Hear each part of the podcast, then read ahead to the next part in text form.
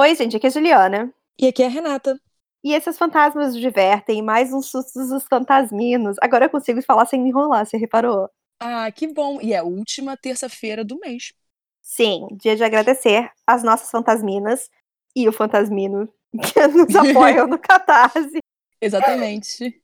É, a gente quer. Eu começo por onde da última vez você começou, tá bom? É, vamos alternar. Olha que bonito, é... gente. Organizadas. Então, primeiro quero agradecer a Keita. Queria agradecer a Daniers. A Vans. A Carol. O Eric. e a Paula. Eu sempre Exatamente. O Eric Muito... escuta a gente, de fato? Então, o Eric tá atrasado na gente, mas ele escuta. Uhum. Tá, porque eu me lembrava que no início ele escutava, e depois a gente, parou de conversar sobre isso e eu não sei.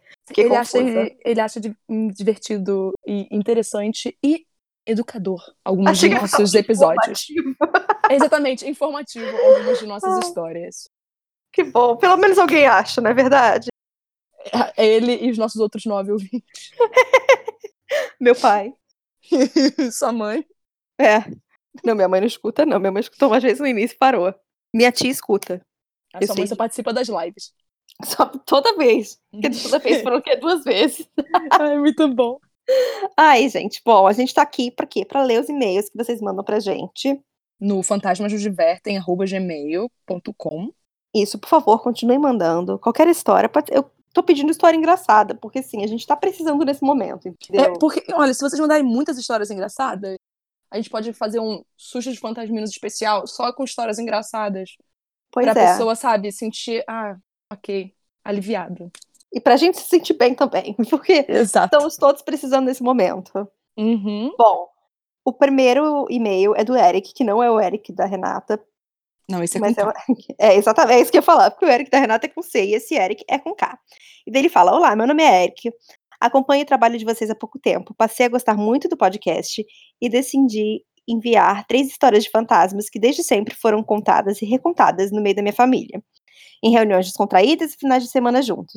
Cresci as ouvindo. Sou piauiense, moro em Teresina, na capital. Ai, que legal! Desculpa é. interromper. É porque minha avó mora no Piauí também, Teresina. Lá é, perto, é, eu acho que é bairro Operário, é ali perto do Hum, gente, qual o nome? Aeroporto. Pronto. Como é que tá tua avó? Tá bem, ela tá reclamando que as pessoas uhum. não sossegam. Ah, mas isso é difícil, né? Mas que ela disse que a maioria das pessoas estão quietas. Hum, que bom. Então. É, mas ela disse que às vezes ela tem que sair, mas o bairro que ela tá morando agora, que ela se mudou, ah. é um pouco mais afastado. Aí ela fica de saco cheio. É, então... Ah, mas é até melhor, porque é menos gente também, né, em volta agora. Uhum. Isso é bom. Bom, ele mora em Teresina e a cidade foi construída em meados do século XIX. Ele botou em numeral romano. Mas hum. eu fui rápida, queria dizer, ó. A primeira capital planejada do país. Nesse sentido, muitas famílias, como a minha, possuem suas origens no interior do estado, em fazendas, sítios e povoados. A cultura do couro e do vaqueiro é muito forte no estado do Piauí. Meus avós eram vaqueiros quando jovens, minha família, por parte de mãe, por exemplo, é originária de um pequeno povoado, formado por fazendas, denominado Bom Jesus, onde a criação de gado e cabras ainda é um costume. No verão, o lugar é fartamente irrigado por riachos daquele tipo de pedras lisas, que aqui são chamados de lajeiros, formados por lajes naturais esculpidas pelo tempo e que serpenteiam pela marca de cocais, vegetação típica dessa região do estado. Uma extensão de árvores praticamente iguais, assim é muito fácil de se perder por ali. Minha avó materna conta que no, no final de tarde chuvoso, o vizinho voltava para a fazenda com um gado que tinha fugido do corral. Ele se atrasou provavelmente por não conseguir achar o caminho de volta. Anoiteceu e uma chuva muito forte começou a cair. Em determinado momento, já próximo de casa, o vaqueiro tentou atravessar um lajeiro chamado Jacaré, montado em seu cavalo. Em determinado momento, o cavalo escorregou pelas pedras lisas e o vaqueiro caiu no chão. A altura e a violência da queda foram fatais. O homem bateu a cabeça numa pedra e morreu.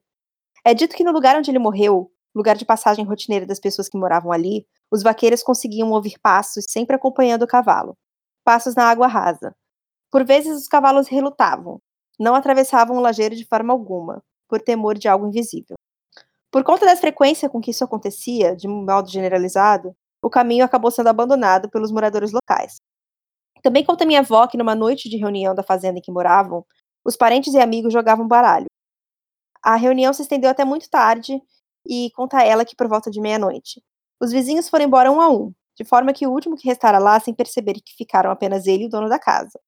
O dono da casa insistiu para que ele dormisse lá, que na manhã seguinte tomasse café com eles e depois fosse embora, mas o vizinho não aceitou. O homem subiu no seu cavalo, se despediu e foi embora. O caminho até sua casa era uma vereda. Caminho muito estreito entre duas propriedades cercadas, ou um caminho muito esquerdo no meio da mata, feito naturalmente pelo vai e vem de pessoas e animais. Era uma vereda mais estreita que normal, cercada por mata densa em alguns momentos. Em determinado momento do trajeto, o cavalo parou bruscamente e se recusava a avançar.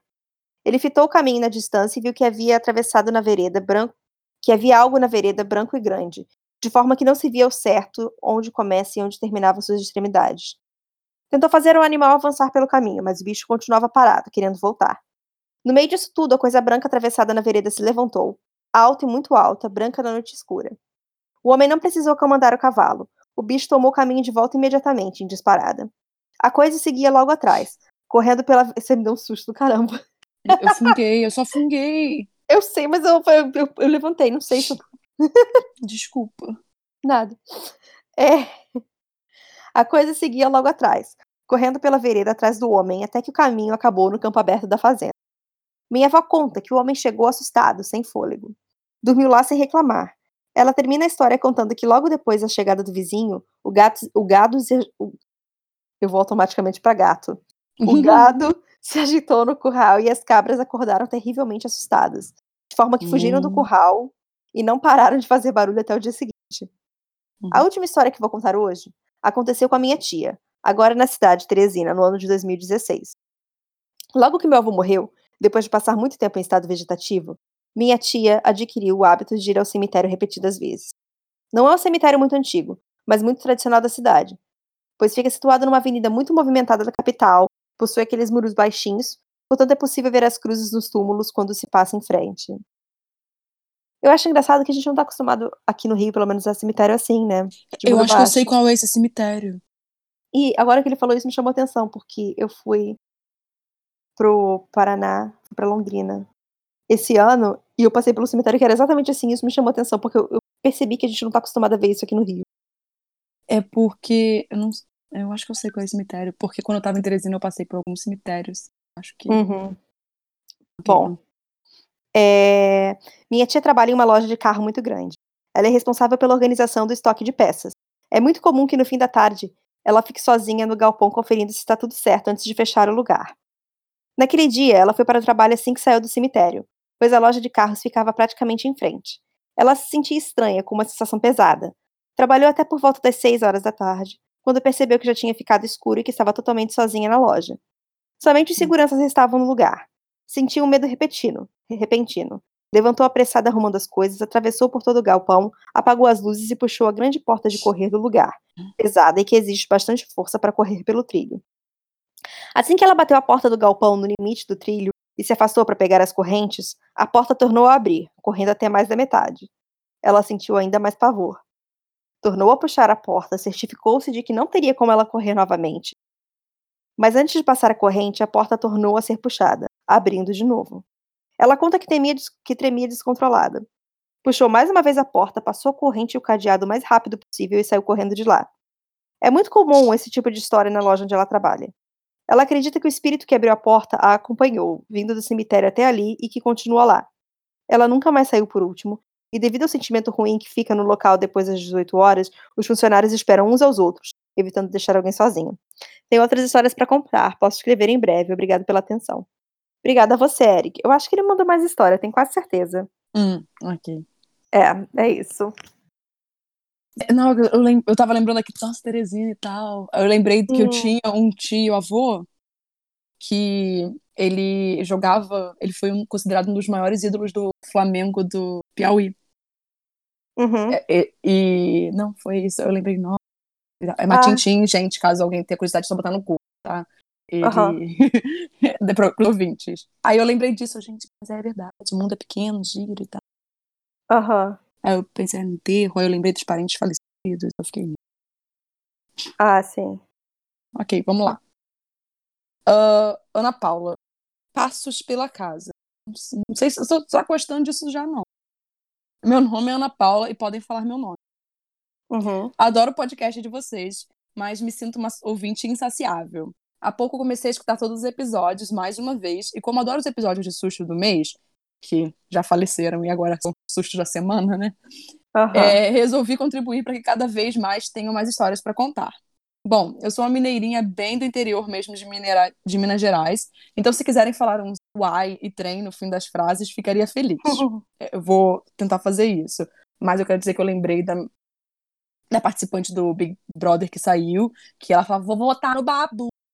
Porque era assim, hum. mas eu acho que é a única vez na vida que um sotaque me irritou foi o dela. E, e eu adoro pessoas de Minas. Tá. Hum. Posso dizer que não entendo esse gosto por podcast sobre crime, fantasmas e coisas estranhas, porque me consideram tanto quanto uh, cagona. Outro detalhe é que posso dizer que sou de uma família bem sensitiva, mesmo tendo mais medo do que histórias para contar. A história que quero contar é hoje sobre um fato que aconteceu comigo na casa dos meus tios recém-casados. Sempre fui muito apegada a essa minha tia de sangue, e sempre acreditamos muito quando a minha avó, a mais sensitiva de toda a família, dizia que algo estava para acontecer ou que sentiu algo. Antes do casamento, meus tios me levaram para conhecer a casa na qual eles morariam após o casório. Quando cheguei, já achei o clima bem sombrio. Mas achei que era tudo porque ainda estava bem sujo, com uma aparência do mal cuidado, e parecia que era abandonado como era uma casa bem grande, o que mais tinha era gente da família que morava lá. Durante uhum. algumas semanas antes do casamento, íamos na casa limpar, na esperança de tirar a sujeira impregnada em azulejos, paredes, banheiros, etc.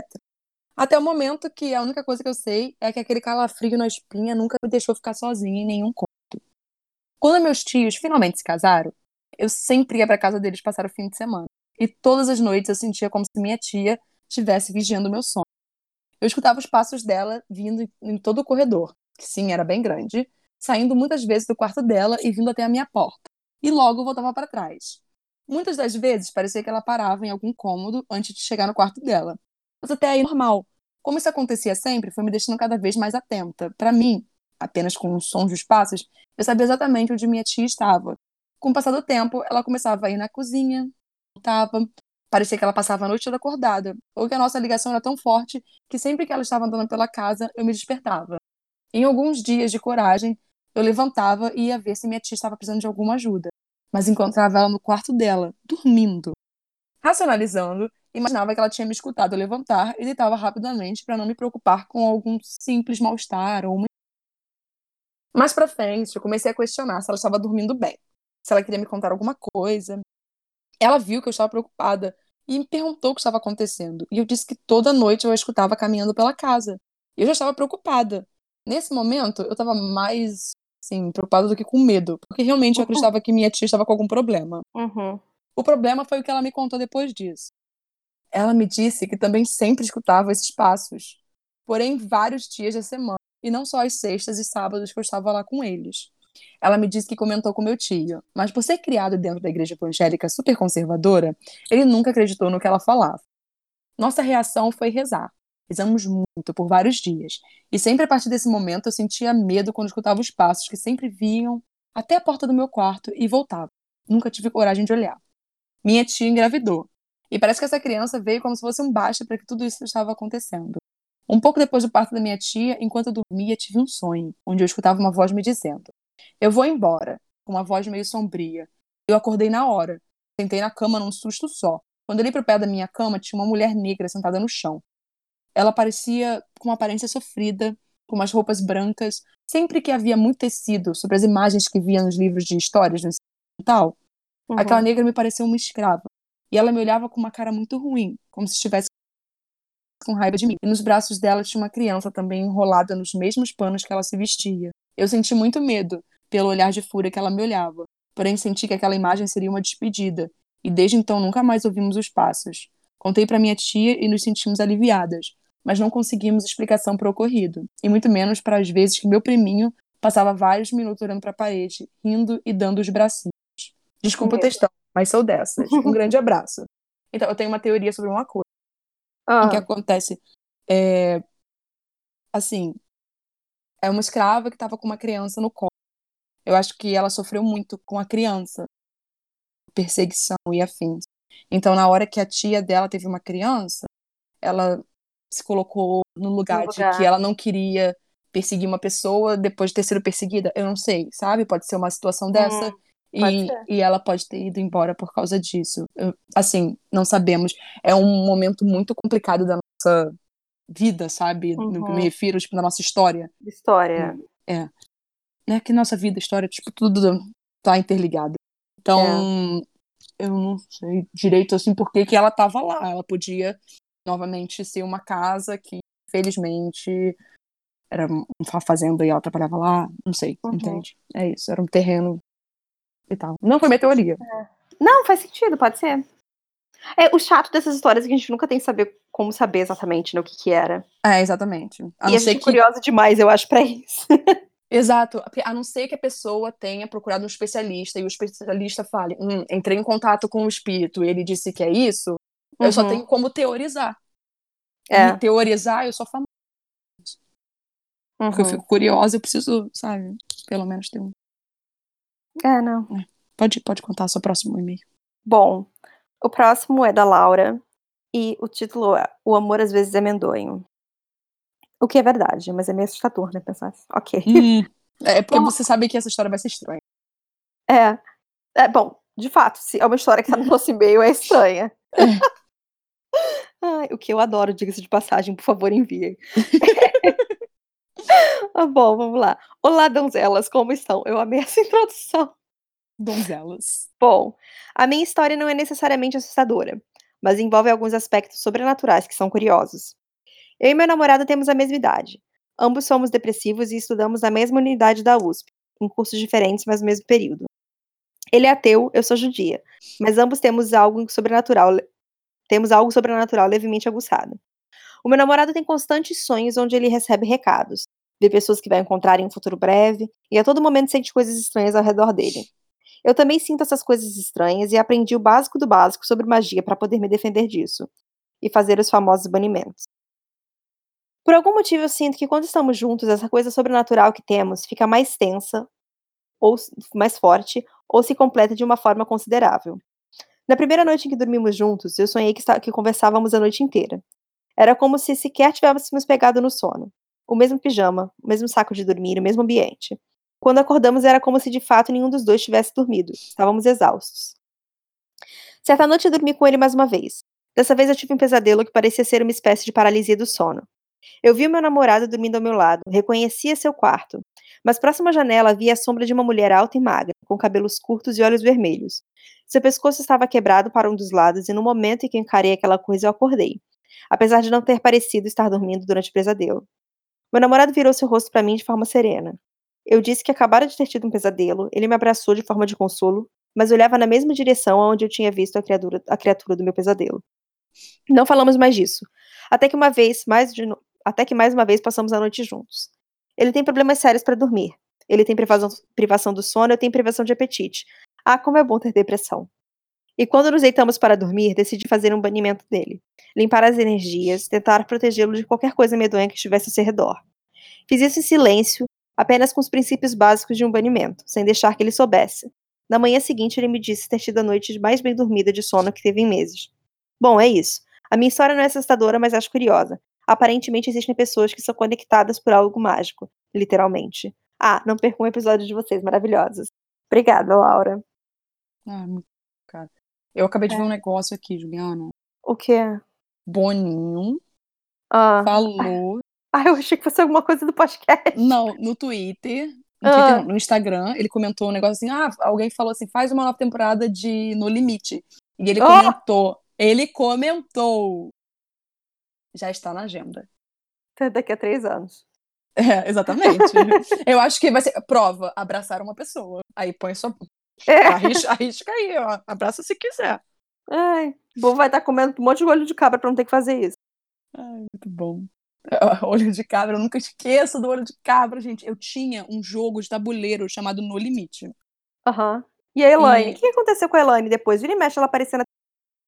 Parou. Elaine Pipa. Eu torcia. Eu não sei, eu só sei que eu não tinha ninguém para jogar o joguinho de tabuleiro comigo. Aí eu jogava Poxa. sozinha. que emocionante. Quem nunca fez isso, né? né? É, vamos lá. Algumas histórias minhas, da Rebeca. Olá, eu me chamo Rebeca, escuto vocês há um tempo e realmente adoro o podcast. Em algum episódio, lembro de vocês dizerem que achavam estranho quando duas pessoas viam ou presenciavam a mesma coisa. Pois bem, eu e meu irmão já passamos por muitas dessas situações, e vou contar algumas delas. A maioria desses relatos aconteceram em uma casa específica, onde aconteceram muitas coisas bizarras, e se vocês quiserem, posso contar depois. Sim, já pode, já Por favor. ciente, já pode mandar mais. Essa noite em específico foi cheia de emoções. Minha mãe ia dormir fora, então eu e meu irmão íamos ficar sozinhos em casa. Não sei porquê, mas a casa estava com uma energia estranha. Meu irmão notou, então perguntou alto: Se tem alguém aqui, assuste o gato. Tadinho do meu gato, que estava dormindo tranquilo no tapete, Bebê. se arrepiou todo e saiu correndo na mesma hora. Ficamos com medo, mas tentamos nos distrair indo assistir um filme. Ele colocou o colchão na sala e eu fiquei sentada no sofá. Meu irmão acabou cochilando no colchão. E então, do nada, ele se sentou, olhou para mim e apontou para a porta, dizendo: Toma cuidado com ele. Eu não levei a Uhum. sério e gritei mandando ele calar a boca, porque ele estava me assustando. Então ele deu algumas piscadas e perguntou o que aconteceu. Eu contei o que ele havia dito enquanto dormiu. Ele ficou super assustado por algum motivo e pediu para dormir comigo naquela noite. Então fomos deitar juntos e assim que fechei os olhos, houve um clarão. Ainda de olhos fechados, achei que meu irmão só havia ligado a luz. Mas logo após isso, meu irmão gritou, abriu os olhos e o quarto ainda estava escuro. Perguntei o que havia acontecido. E ele disse que tinha visto um menininho em cima da cama nos nossos pés. Hum. Enfim, morávamos nessa casa super estranha. Meu quarto ficava no pé da escada, então em uma noite eu acordei do nada e vi um vulto correndo descendo a escada. Logo após isso, meu irmão deu um grito do quarto dele. Foi tão alto que meus pais acordaram e todos fomos ver o que tinha acontecido. Meu irmão estava tremendo com um arranhado no peito e seu pé estava sangrando muito. E tinha algo como uma garra preta presa no dedo dele. Ele contou que acordou e um gato subiu no peito dele. Ele era preto e meu irmão instintivamente esticou a mão para acariciá-lo. E o gato arranhou o peito e desapareceu no ar. Tudo estava fechado e nós até tínhamos uma gata, mas ela estava dormindo comigo na hora. Meu quarto estava em reforma, então durante alguns meses eu dormi no quarto dele. Então em uma noite eu estava sonhando com o corpo do meu pai, com a roupa do trabalho, só que sem cabeça. Quando de Hum. repente eu acordo com o meu irmão gritando acendendo a luz, desesperado. Eu perguntei o que estava acontecendo, e ele disse que viu um corpo sem cabeça entrando no quarto. Então eu contei do meu pesadelo, chamamos meus pais e rezamos todos juntos para que nada acontecesse com meu pai. Pois bem, no dia seguinte meu pai sofreu um acidente de moto, e por pouco o carro não passou por cima de sua cabeça. Sem falar que quando era bem pequena dividimos o quarto, e ele diz que sempre que me recusava a dormir nesse quarto, coisas estranhas aconteciam, como sons de passos dentro do quarto e etc. Enfim, é isso. Tenho muitas histórias. Se gostarem, posso contar outras em mais e-mails. É isso, adoro vocês. Pode mandar mais e-mails. Eu achei favor. assustador algumas dessas histórias aqui, pequenas, mas assustadoras. E cadê foto de gato? Minha reclamação é essa. Não, mas ela perguntou qual era o nome do gato. E Eu perguntei, ela, não perguntei? ela mandou a foto do gato. sim, Ah, mandou? tá? Ah, eu não tô louca então. Deixa E eu abrir. Meu gato se chama Max e segue muito pleno, mesmo depois de ser vítima de um espírito. Vou deixar uma foto aqui pra matar vocês de amores. Eu É bonitinho.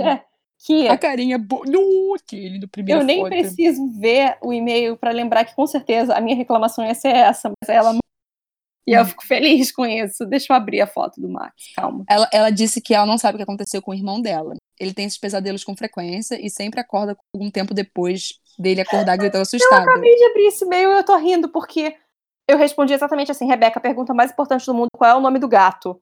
É, foi isso. Aí no terreiro disseram que ele acordava gritando porque significava que o anjo da guarda dele estava longe.